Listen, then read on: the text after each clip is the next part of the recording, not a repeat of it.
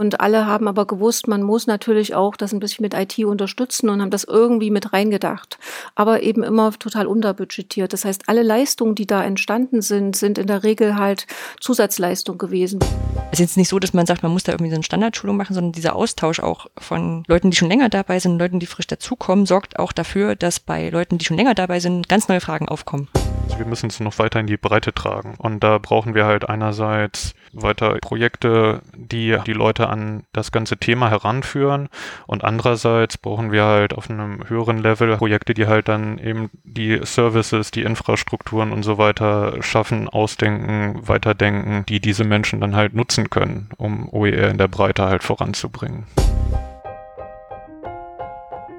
Zugehört der Podcast rund um Open Educational Resources.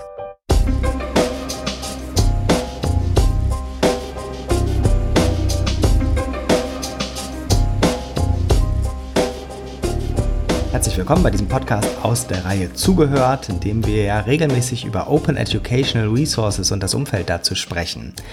Wir haben eine kleine Reihe, in der wir auf die größeren Zusammenhänge schauen wollen. Anlass ist das Ende der Förderung von OR Info, gestartet als große Förderlinie vor, wenn man das jetzt 2020 hört, vier Jahren.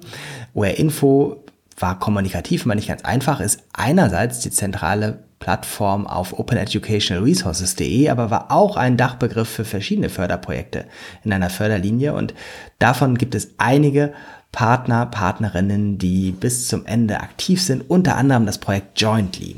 Und wir haben jetzt gleich drei Menschen aus diesem Projekt bei diesem Podcast dabei und wollen gemeinsam schauen, was hat sich da getan? Was hat sich innerhalb der letzten drei, vier Jahre getan? Was stehen aktuell für Entwicklungen im Feld Open Educational Resources an? Wir machen kurz eine Vorstellungsrunde. Ich bitte mal euch nacheinander äh, zu sagen, in welchem Kontext ihr denn mit dem Projekt Jointly zu tun habt. Als erstes haben wir Anne Zobel. Sie ist Vereinsvorstand beim EduSharing Network e.V. Ja, guten Tag, Anne Zobel. Ähm, ich leite den EduSharing Network e.V. und bin Projektmanager von dem Jointly-Projekt äh, und äh, bin seit 2016 im Jointly-Projekt dabei und den EduSharing e.V. gibt es seit 2010 mit der Mission, Bildungseinrichtungen zu vernetzen und damit Contents ausgetauscht werden können und Lehrende immer den richtigen Content haben, ändern können und wieder teilen können. Dann haben wir Anja Lorenz am virtuellen Tisch sitzen. Sie ist Instructional Designerin an der TH Lübeck und steht wie zum Projekt Jointly. Ja, ich arbeite auch im Projekt Jointly, ähm, allerdings erst seit Ende 2018, ähm, bin dort im Community Management mit betraut und vor allem großen Schwerpunkt auf Schulungs- und Transfermaßnahmen. Und drittens Steffen Röttgen, wissenschaftlicher Mitarbeiter an der GWDG, das ist die Gesellschaft für wissenschaftliche Datenverarbeitung und wie mit dem Projekt Jointly verbunden. Ja, von mir auch hallo. Genau, die GWDG sitzt in Göttingen und äh, ich bin im Projekt Jointly als äh, Community Manager und Service Developer tätig. Das heißt, ich äh, baue und konzipiere halt auch Prototypen, die vielleicht von der Community angefragt werden und habe mich besonders im Bereich äh, Metadaten mit OER beschäftigt und da aktuelle Entwicklung beobachtet und moderiert.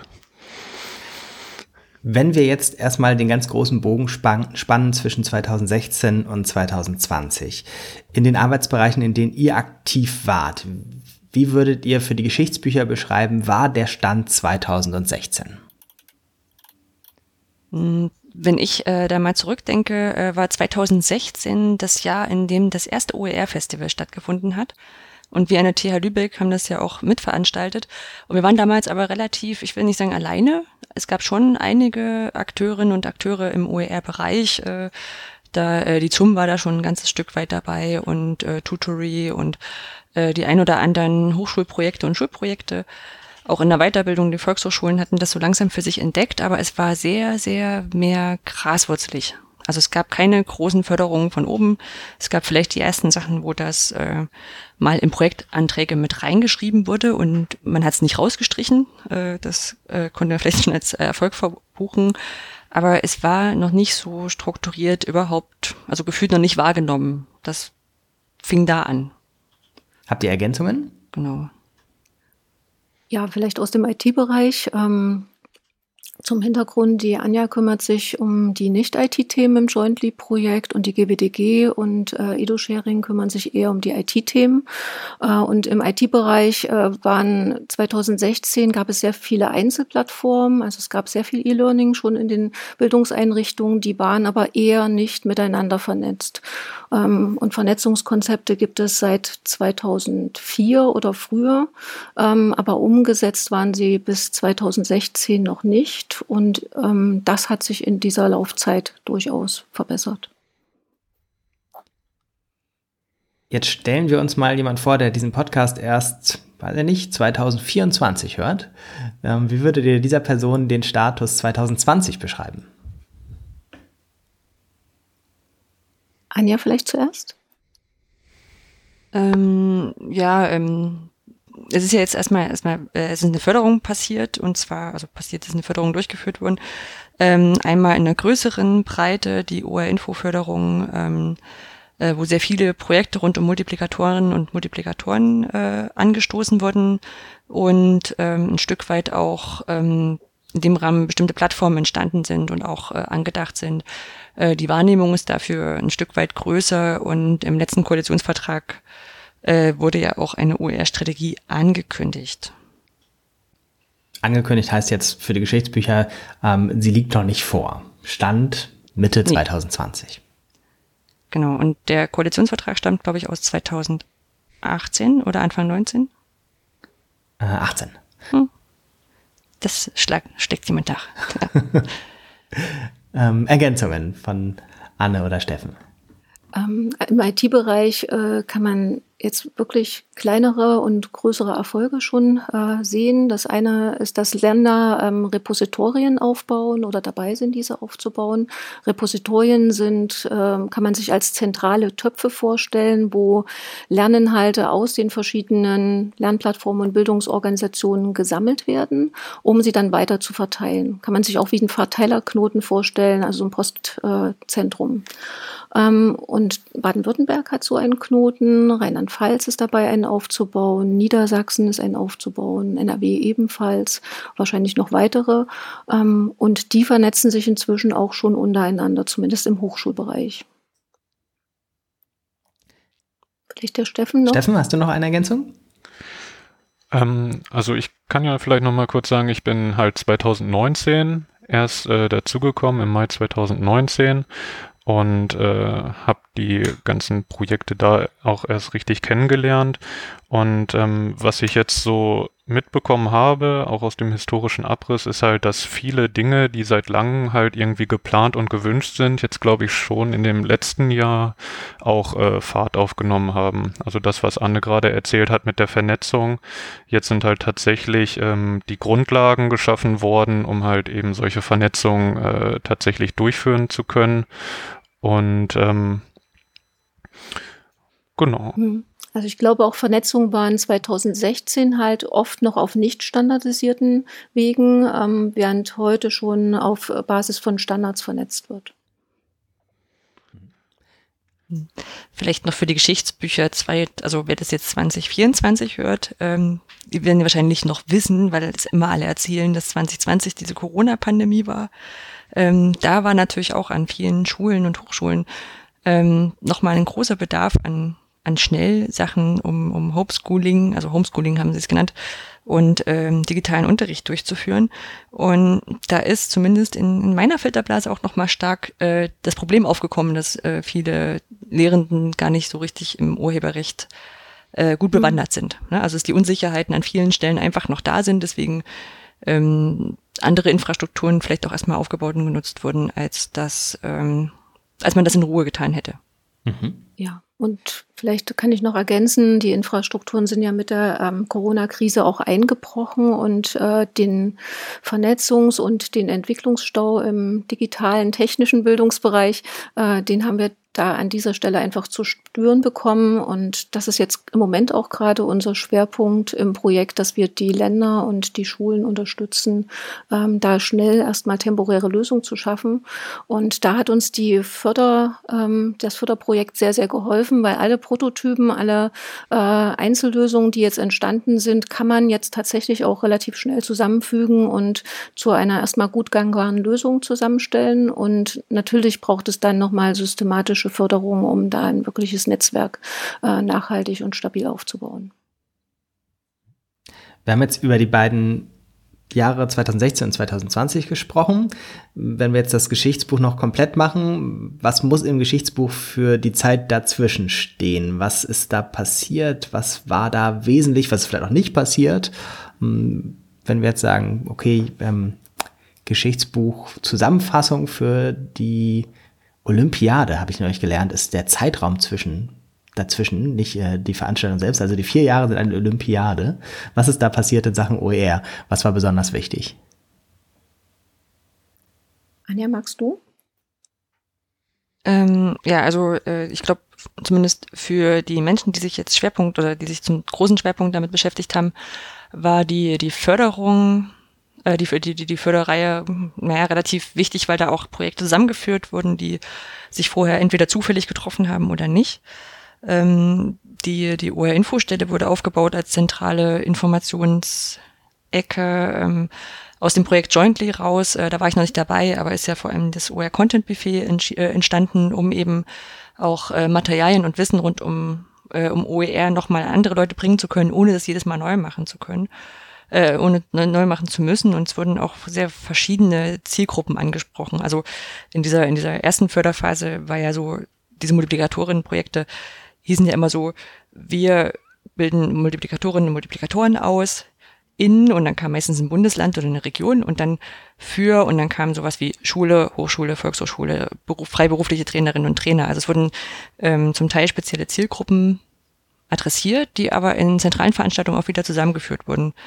Ähm, ja, das war so, so mein Gefühl von der, von der Entwicklung der Projekte, mal abgesehen davon, dass, wie vorher auch schon, ähm, es viele Projekte gibt, die unter freien Lizenzen Lehrmaterialien erstellen, die in dieser Zeit auch noch verstanden haben, dass äh, das Ganze von der äh, in der Debatte OER genannt wird und äh, dass man dann noch andere treffen kann und sich mit denen austauschen kann. Mhm. Das äh, ich würde auch gerne das schon verbinden mit der Frage, was, was ihr konkret gemacht habt, weil äh, Anja jetzt schon das Content-Buffet angesprochen habt. Also ähm, lasst uns das gerne schon mit reinnehmen, was ihr in diesen vier Jahren gemacht habt. Und was das Content-Buffet ist, wäre vielleicht ja, eine gute Einstiegsfrage. Anne, fängst du da an? Du warst ja in der ersten ja, Phase schon dabei. Ähm, also ich würde eher gerne anfangen, was die Projekte gemacht haben. Die Förderung startete, glaube ich, im Oktober 2016. Sehr viele Projekte haben natürlich nicht sofort die Stellen besetzen können, ähm, so dass der Startworkshop dann im April des nächsten Jahres, also 2017, äh, stattfand. Und da kamen in Weimar aus jedem dieser geförderten Projekte äh, ein oder zwei Vertreter zusammen und haben sich zusammengesetzt äh, und überlegt, wie kann man jetzt OER gemeinsam fördern, wie kann man, äh, wie können wir uns selber äh, erstmal auf das Wissensniveau äh, bringen, damit wir das auch weiter verbreiten können. Ähm, und Dort wurden Arbeitsgruppen gebildet. Äh, eine Arbeitsgruppe hat Zielgruppen definiert, die man ansprechen sollte ähm, und mit welchen Formaten man diese Zielgruppen ansprechen sollte. Eine andere Gruppe hat ein OER-Kompetenzraster entwickelt, also überlegt, was, welche OER-Kompetenzen müssen welche ähm, Zielgruppen haben. Äh, dann hat eine weitere Arbeitsgruppe eine Trense-Trainer-Gruppe gebildet. Die haben einerseits im Content-Buffet so eine Art Trainerkoffer äh, aufgebaut, haben also ihre Foliensätze ähm, bereitgestellt, haben Konzepte bereitgestellt, Schulungskonzepte beispielsweise oder Konzepte, wie man mit Flyern oder mit anderen Aktionen OER verbreiten kann. Ähm, diese Trainer haben sich dann halbjährlich getroffen zu Trense-Trainer-Workshops, haben äh, ihre Trainingskonzepte vorgestellt oder so eine Probeschulung gehalten. Äh, und äh, parallel dazu gab es dann noch eine Reihe von IT-Arbeitsgruppen. Ähm, die eine Arbeitsgruppe hat äh, dieses, diese OER-förderliche Infrastruktur weitergedacht. Ähm, OER-förderliche Infrastruktur meint dieses Netzwerk, was ich eingangs erwähnte, das Bildungsorganisationen vernetzt sind, dass man überlegt, wie vernetzt man die, auf Basis welcher Standards macht man das, welche Tools braucht man in der Mitte, welche ähm, äh, Verteilerzentren, wie müssen die funktionieren, ähm, wer sind die Player, die das machen könnten. Und äh, dann gab es noch eine zweite Gruppe, die nannte sich OER Metadaten und die ist jetzt inzwischen bei Dini angesiedelt. Und da würde ich ganz gern den, den Steffen nochmal bitten, zu erzählen, was die Metadatenarbeitsgruppe macht.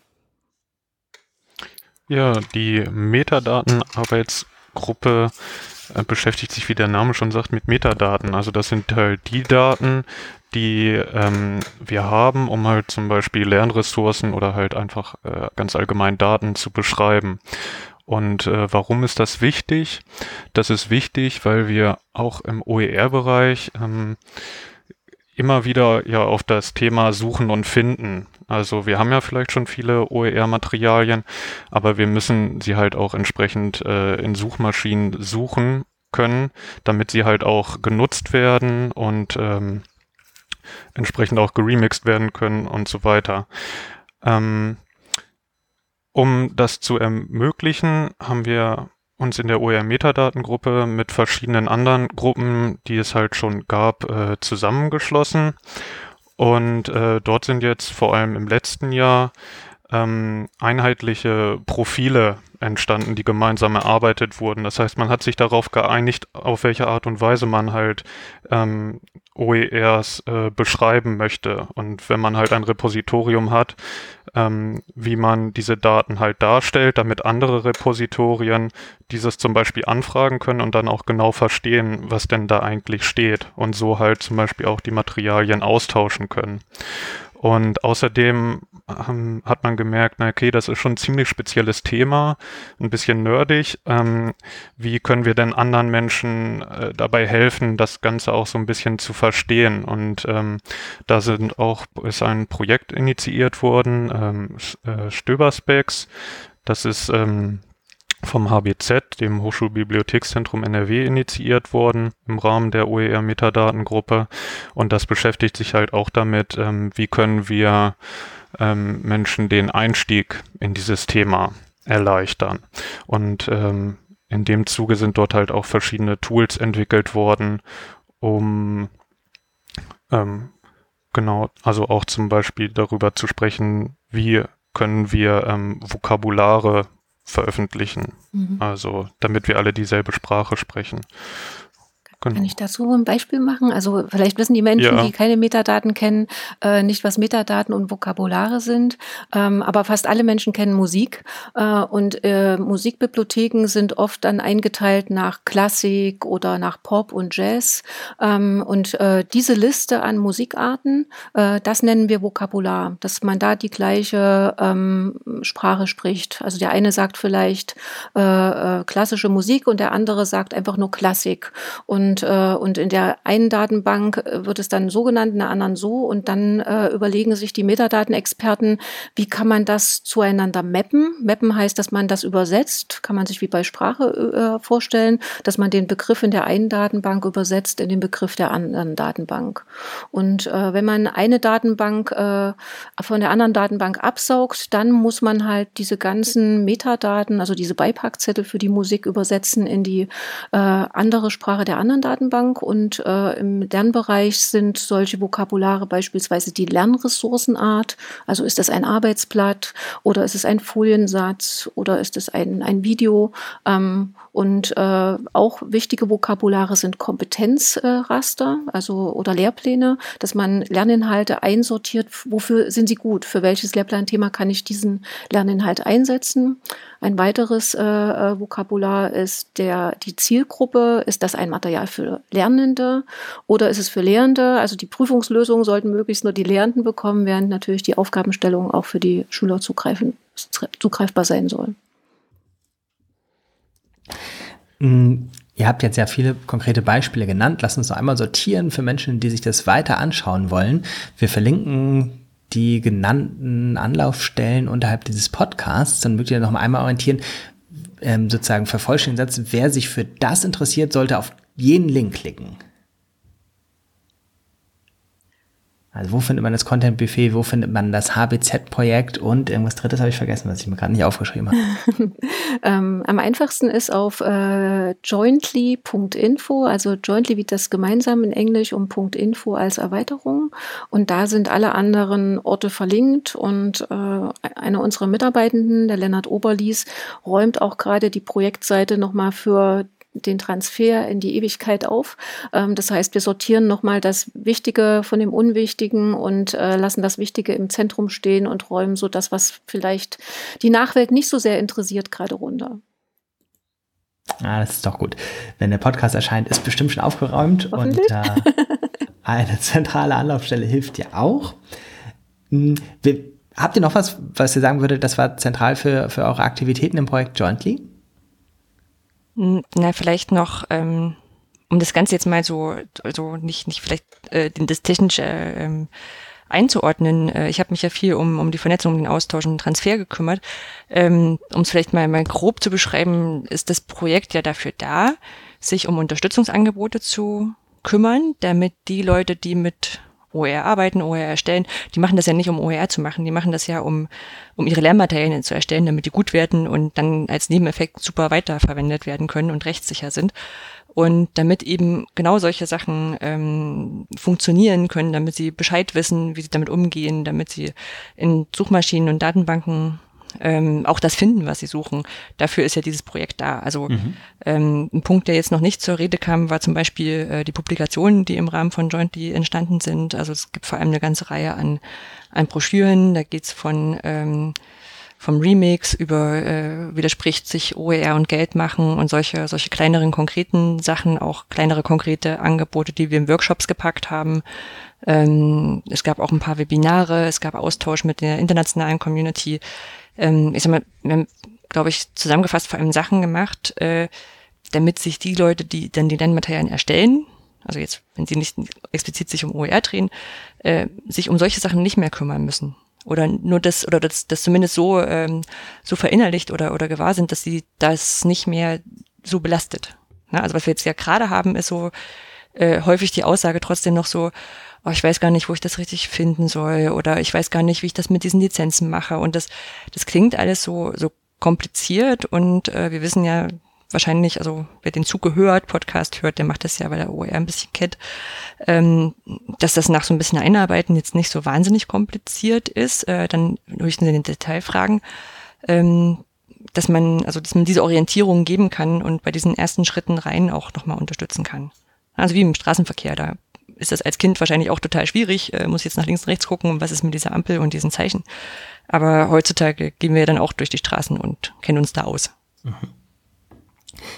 Wir wechseln mal das Format von Geschichtsbuch zu äh, Tagebuch. Was habt ihr da in euer OER-Tagebuch reingeschrieben aus den letzten Jahren, was da äh, besondere Bemerkenswertes oder Erinnerungswertes passiert habt. Das kann eine Anekdote sein, das kann sein, dass ihr irgendwie eine große Frustration oder ein großes Erfolgserlebnis hättet. Das würde mich nochmal interessieren. Steffen, magst du anfangen?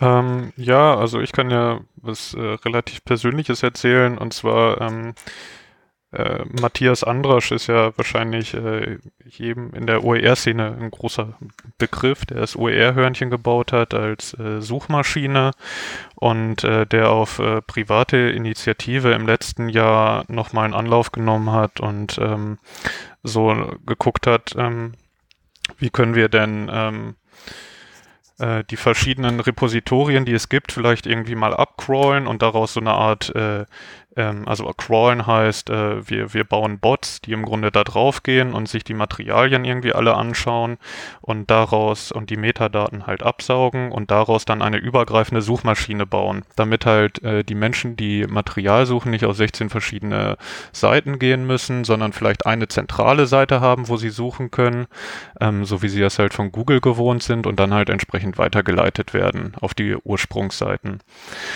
Und ähm, dieser Ansatz ist jetzt ähm, in verschiedenen Formen aufgegriffen worden von anderen Projekten. Das HBZ und äh, die, die Technische Informationsbibliothek Hannover, die haben das in der einen oder anderen Form aufgegriffen. Und äh, in diesem Jahr durch die Corona-Krise ist ja noch das, äh, das Open Edu Hub Projekt entstanden, zu dem Anne jetzt wahrscheinlich gleich noch mal ein bisschen was erzählen wird, da will ich nicht vorgreifen. Aber es sind im Grunde alles Ansätze, die sowas jetzt nachgebaut haben. Und äh, ich finde das halt äh, sehr schön, dass äh, Matthias sowas zum Beispiel gebaut hat, das einfach unter einer freien Lizenz halt auch zur Verfügung gestellt hat und wie das jetzt halt alle nachnutzen können, dass sowas aber halt auf so eine private Initiative geschieht und es eigentlich keine, keine Förderung vielleicht zum Beispiel für sowas gibt, das ist dann halt wieder ein bisschen äh, schade. Und um sowas vielleicht noch mehr zu äh, fördern, dass halt ähm, solch eine Vernetzung stattfinden kann, das wäre natürlich ganz cool, wenn es da irgendwie offizielle Förderung für geben würde. Ja, das war so, so ein Highlight, ja. ja solche, ja, ich würde auch vielleicht mal mit. Ja? Solche Initiativen gab es halt an super vielen schönen Stellen und äh, das ist wie, wie ein Puzzle, was sich gerade zusammensetzen lässt äh, ähm, in diesem Open EduHub-Projekt. Ähm, aus Matthias Antrasch hat äh, die von Steffen beschriebenen Lösungsteile äh, entwickelt oder Proto Prototypen dafür gebaut. In äh, Baden-Württemberg äh, wurde etwas gebaut, wo man OER eine eindeutige Identifikationsnummer geben kann und äh, man hat an Repositorientechnologie Technologien gebaut. Ähm, jetzt wurde ein Metadatenstandard im Hochschulbereich entwickelt, im Schulbereich. Äh, ähm, dann gab es äh, diese Vokabularpflege von dem SCOHA-Projekt. Also es wurden an vielen Stellen halt super schöne kleine Teillösungen gebaut, die man jetzt zusammensetzen kann. Hm. Vielleicht von mir mal noch zwei ähm, Punkte, die vielleicht jetzt so über die über die Zeit rückblickend äh,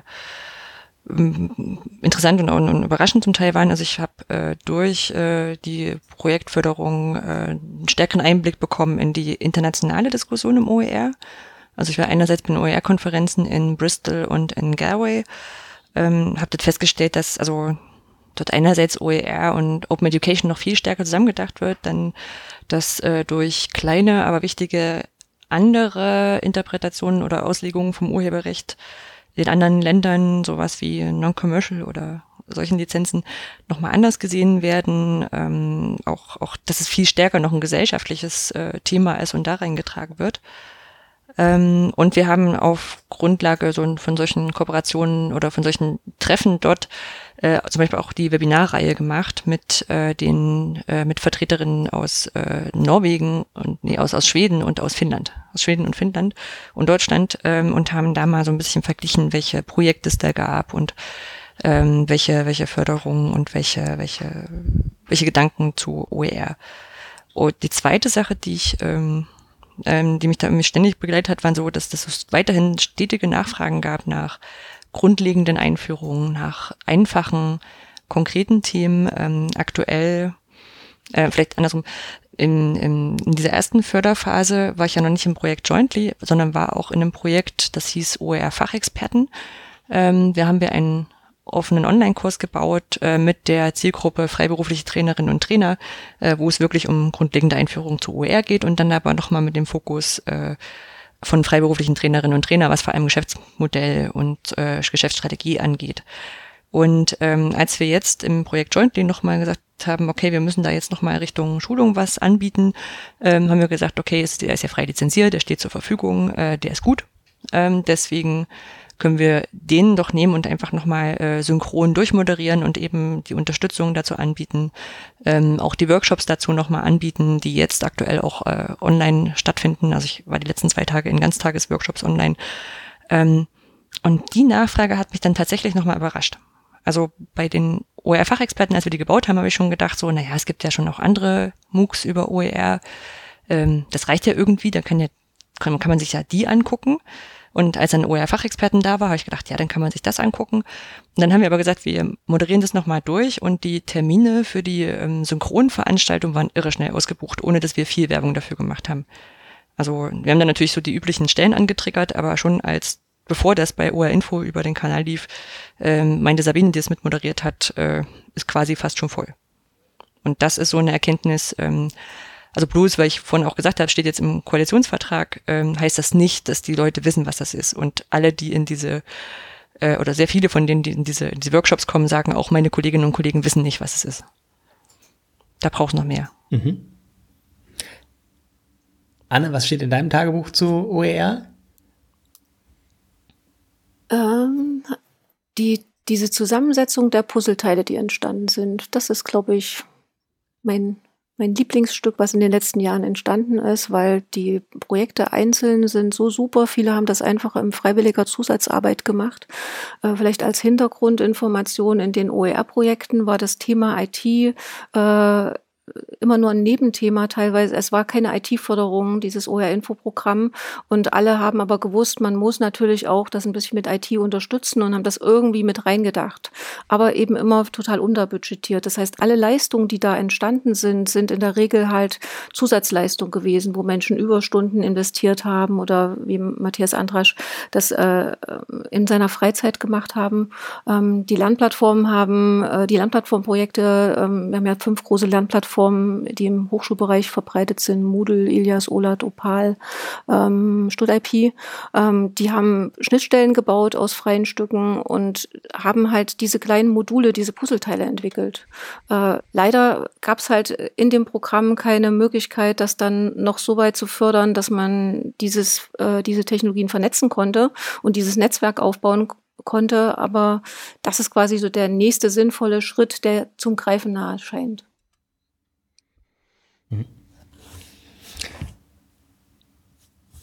Dann machen wir mal eine Zwischenbilanz.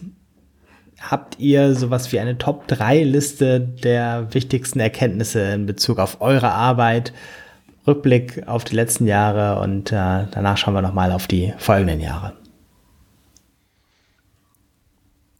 Hm, na, ich glaube, was auf alle Fälle ähm, wichtig ist, ist, dass so äh, die, die, die Nachfrage nach eben solchen Schulungsangeboten, nach Aufklärung, nach speziellen Frageplänen, äh, ähm, ähm, Frageklärungen geblieben ist. Ne? Also es ist nicht etwa äh, oder leider noch nicht äh, in, in, in Mainstream äh, Grundlagenwissen eingegangen. Also äh, wenn man jetzt, wenn man jetzt andere Bereiche der, wenn ich jetzt mal Hochschule rausgreifen kann, Hochschuldidaktik nimmt und man sagt, okay, aktivierende Lehre, das ist zumindest bei jedem, der sich mal ähm, ein bisschen mit Hochschuldidaktik äh, äh, befestigt das drin.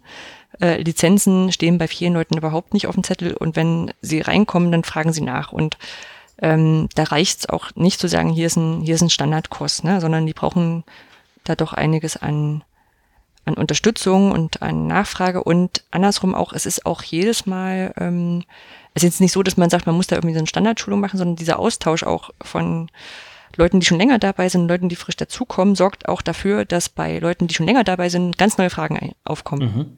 Also in den, in den Sachen, die ich da betreut habe, äh, jetzt gerade auch nochmal mit den OR-Fachexperten, äh, die neue Schulung durch, da habe ich Fragen gehabt, die musste ich erstmal auch weiter in so einen, in so einen Expertinnenkreis geben, wo ich gesagt habe, also so richtig kurz beantworten kann ich das nicht. Ich meine, es ist auch irgendwo klar, es ist, äh, äh, sind digitale Lerninhalte, die gab es noch nicht, als das Urheberrecht geschrieben wurde, da müssen ein paar Sachen interpretiert werden und es gibt noch nicht zu jedem ein Gerichtsurteil. Ja, also von daher, ähm, dieser Austausch äh, ist, ist wirklich stark nachgefragt. Ich würde mich da anschließen. Also einerseits brauchen wir halt den, den Austausch ähm, auf diesem, diesem Expertenlevel und andererseits brauchen wir natürlich auch äh, weiter irgendwie Strukturen, um halt neue Leute in das äh, OER-Boot mit reinholen zu können, die wir da ähm, für begeistern können und denen wir erstmal zeigen können und ein bisschen Sicherheit geben können, was das Ganze denn ist und wie man das macht und was Lizenzen sind und was halt immer so an ersten Fragen irgendwie kommt, wenn man mit dem Thema ähm, das erstmal in Kontakt kommt.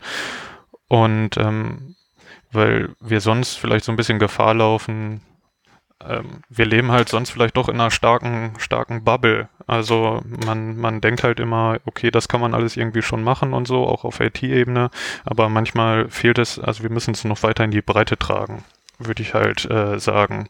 Und da brauchen wir halt einerseits ähm, weiter irgendwie Projekte, die halt ähm, die Leute an das ganze Thema heranführen und andererseits brauchen wir halt auf einem höher, auf einem höheren Level halt äh, die Projekte, die halt dann eben die Services, die Infrastrukturen und so weiter schaffen, ausdenken, weiterdenken, ähm, die diese Menschen dann halt nutzen können, um OER in der Breite halt voranzubringen.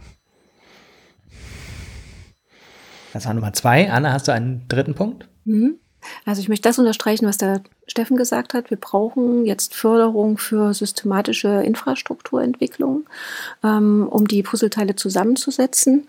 Ähm, aber wenn mein, mein Fazit, was ich anders machen würde ähm, nach diesen äh, fünf Jahren, ich würde, glaube ich, wenn ich BMBF wäre, äh, ein Programmmanagement oder irgendeine Art von äh, Vorkoordinierungsphase für die Projekte setzen, weil all diese Leistungen, die da in einem Content-Buffet oder in einer sogenannten OER-Sammelecke zusammengetragen worden sind, natürlich immer Beiträge aus den Projekten und äh, das Integrieren zu einem Gesamtwerk, das, dafür reichten dann immer die Ressourcen nicht. Das war halt in den Anträgen logischerweise nicht mitgedacht, weil die Anträge ja immer in Konkurrenz gestellt werden. Und das ist so ein Designfehler, ähm, der äh, zwar dazu führt, dass wir Innovationen in den Bildungseinrichtungen haben, aber das Zusammensetzen von einem Großen und Ganzen nicht möglich ist.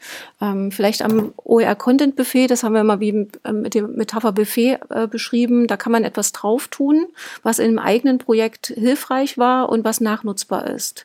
Ähm, und dann hat man natürlich eine, ein Buffet von Speisen, die möglicherweise nicht zusammenpassen und äh, man kommt nie zu dem Punkt, wo man vielleicht gemeinsam ein Gericht kocht, was besonders gut ist. Dafür reichen einfach die Ressourcen nicht, wenn man in einem Programm nicht äh, diese Vernetzungs- oder diese Kooperationsressourcen mit einrechnen kann.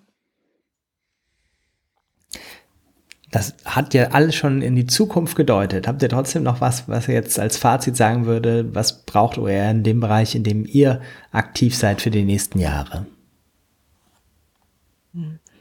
Also erstmal hoffe ich, dass ähm, sich jetzt auch, wie auch immer das jetzt ähm, ähm, fördertechnisch weitergeht, ähm, da wäre ja nicht nur der Bund, wir sind auch die Länder angesprochen, ähm, aber ja, wahrscheinlich ist, also es ist ja, ist ja nicht so, dass OER ein spezielles Länderthema war, von wäre, von daher ist es schon größer gedacht, wichtig.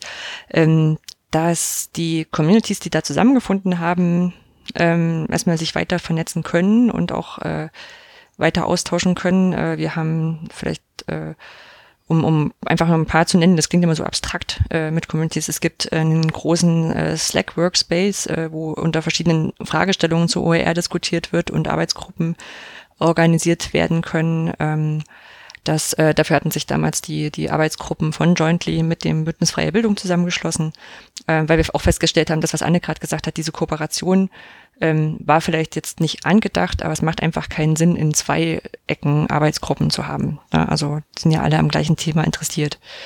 Ähm, in diesen Arbeitsgruppen ist zum Beispiel eine von diesen Metat äh, die Metadatenarbeitsgruppe ist zum Beispiel eine davon oder auch Politikarbeitsgruppe. Ähm, es braucht aber auch Veranstaltungen, wo man sich eben auch mal, mal treffen kann, äh, wie die OER-Camps, wie ähm, verschiedene andere Konferenzen, bei denen wir auch schon versucht haben oder, oder das auch gemacht haben, ähm, OER-Themen zu platzieren. Also ich habe zum Beispiel mit, mit Lambertella einen Workshop gehabt bei der GMW, ähm, wo wir Open Science und OER zusammengebracht haben und das bei der Gesellschaft für Medien in der Wissenschaft also für die, die sich wirklich um, um das, was man früher E-Learning nannte, äh, kümmern, äh, nochmal ins, ins Bewusstsein zu rufen. Ähm, ja, und auch solche ähm, Weiterbildungsangebote zu haben, die jetzt ist mal so weniger dieses Grundauf, nimm dir diesen ganzen Online-Kurs oder dieses Buch oder ähm, hier kannst du grundlegendes lernen, sondern einfach auch Möglichkeiten, eine Frage zu stellen und eine Antwort zu bekommen. Ne? Weil ähm, sich abstrakt in das Thema einzuarbeiten, ist halt nicht so sexy, wie wenn ich sage, ähm, ich habe hier ein, ein Lehrmaterial, das möchte ich hinterher frei lizenzieren, äh, könnt ihr mir helfen, wie das geht? Ja, und das sind so die, die Sachen, die es hoffentlich danach noch gut weiterschaffen, ohne dass sich Leute groß äh, selbst ausbeuten müssen. Ne? Also Anna hat ja schon gesagt, es gibt wahnsinnig viel freiwillige Arbeit auf dem Bereich und das finde ich auch super und darf auch nicht unterbunden werden. Ähm, aber es darf nicht darauf beruhen äh, oder es darf sich äh, ein, ein, ein, eine Bildungspolitik nicht darauf verlassen, dass wir das halt irgendwie machen, bloß weil wir da engagiert sind und äh, so nach Motto, wenn wir es nicht machen, macht es keiner. Also das ist schon einfach eine Sache, die politisch gestützt werden muss. Ergänzungen, Widersprüche? Keine. Ansonsten würde ich jetzt die große Frage stellen, was muss in diesem Podcast noch gesagt werden, bevor wir ihn beenden?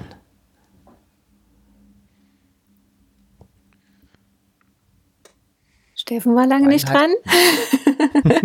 Durch eine Lanze für gute Mitarbeiter. Ihr seid auch sehr harmonisch. Ja, also ähm, ich bin jetzt noch nicht so lange in dem Business drin und äh, da politisch ähm, ähm, vielleicht auch noch nicht so tief drin, äh, wie man es sein könnte, aber ich würde mir halt von, von Seiten der Politik vielleicht ein bisschen mehr, mehr Mut und äh, Initiative da halt äh, wünschen, OER tatsächlich halt als Outcome bei manchen äh, Projekten halt einfach weiter äh, zu fördern. Also ich kann mir halt ähm, um mehr Content zu generieren, halt viele Projekte vorstellen, gerade so ähm, im, im, in der Lehramtsausbildung, wo man ähm, vielleicht auch äh, die, die, die Themen Hochschule und Schule nochmal weiter vernetzen äh, könnte im OER-Bereich. Ich kann mir auf äh, ähm, gut vorstellen, dass äh, wir, wenn wir länderübergreifende Projekte hätten, ähm, oder noch mehr länderübergreifende Projekte, dass man halt diese gezielte ähm, Vernetzung der Systeme halt noch viel besser und viel schneller ähm, vorantreiben könnte. Und ähm, OER kann halt in so vielen Bereichen einfach viel mehr leisten. Also um nochmal von dem Metadatenthema wegzukommen, hatte ich halt äh, letztes Jahr, Ende letzten Jahres die Chance auf einem Workshop von Frank Müller ähm, dabei zu sein, wo Vertreter der norwegischen ähm, OER-Plattform NDLA zugegen waren und zum Beispiel ganz viele äh, Sonderpädagoginnen und Sonderpädagogen, die halt darüber gesprochen haben, wie kann OER halt in diesem Bereich äh, genutzt werden und warum ist es hier noch nicht verbreitet. Ähm, wo OER halt auch eben ganz viel leisten kann, indem ich halt Material eben ganz speziell auf die Bedürfnisse äh, auf die speziellen Bedürfnisse von Menschen halt anpassen kann, ohne dass ich mir ähm, mich strafbar mache, in, weil ich halt irgendwelches äh, Material, was urheberrechtlich geschützt ist, ähm, verändere, ohne dass ich es darf. Genau, also das sind, glaube ich, so Aspekte, die, die könnte man vielleicht noch lauter ähm, kommunizieren und äh, vielleicht dem ganzen Thema dadurch halt auch noch mehr, mehr Fahrt geben. Sehr schön. Ihr seid sehr harmonisch und äh, ich glaube, wir können uns bedanken, jetzt nicht nur für diesen Podcast, sondern auch für die Arbeit im Projekt Joint in den letzten Jahren. Wir werden 2024 uns vielleicht nochmal zusammensetzen. Dann hören wir uns erstmal das an, was wir 2020 so überlegt haben. Und oh dann schauen wir, was daraus geworden ist. Und dann sagen wir, hoffentlich ist es viel besser, als wir uns damals das erträumen konnten. Wer weiß. Ganz, ganz herzlichen Ja, Dank genau, so. an Anne Zobel, an Anja Lorenz und an Steffen Röttgen für die Einblicke und für die Arbeit insgesamt. Auf Wiederhören. Danke dir, Jöran. Ciao. Tschüss. Das war Zugehört, der Podcast rund um Open Educational Resources. Weitere Informationen zum Podcast finden Sie unter www.open-educational-resources.de slash podcast.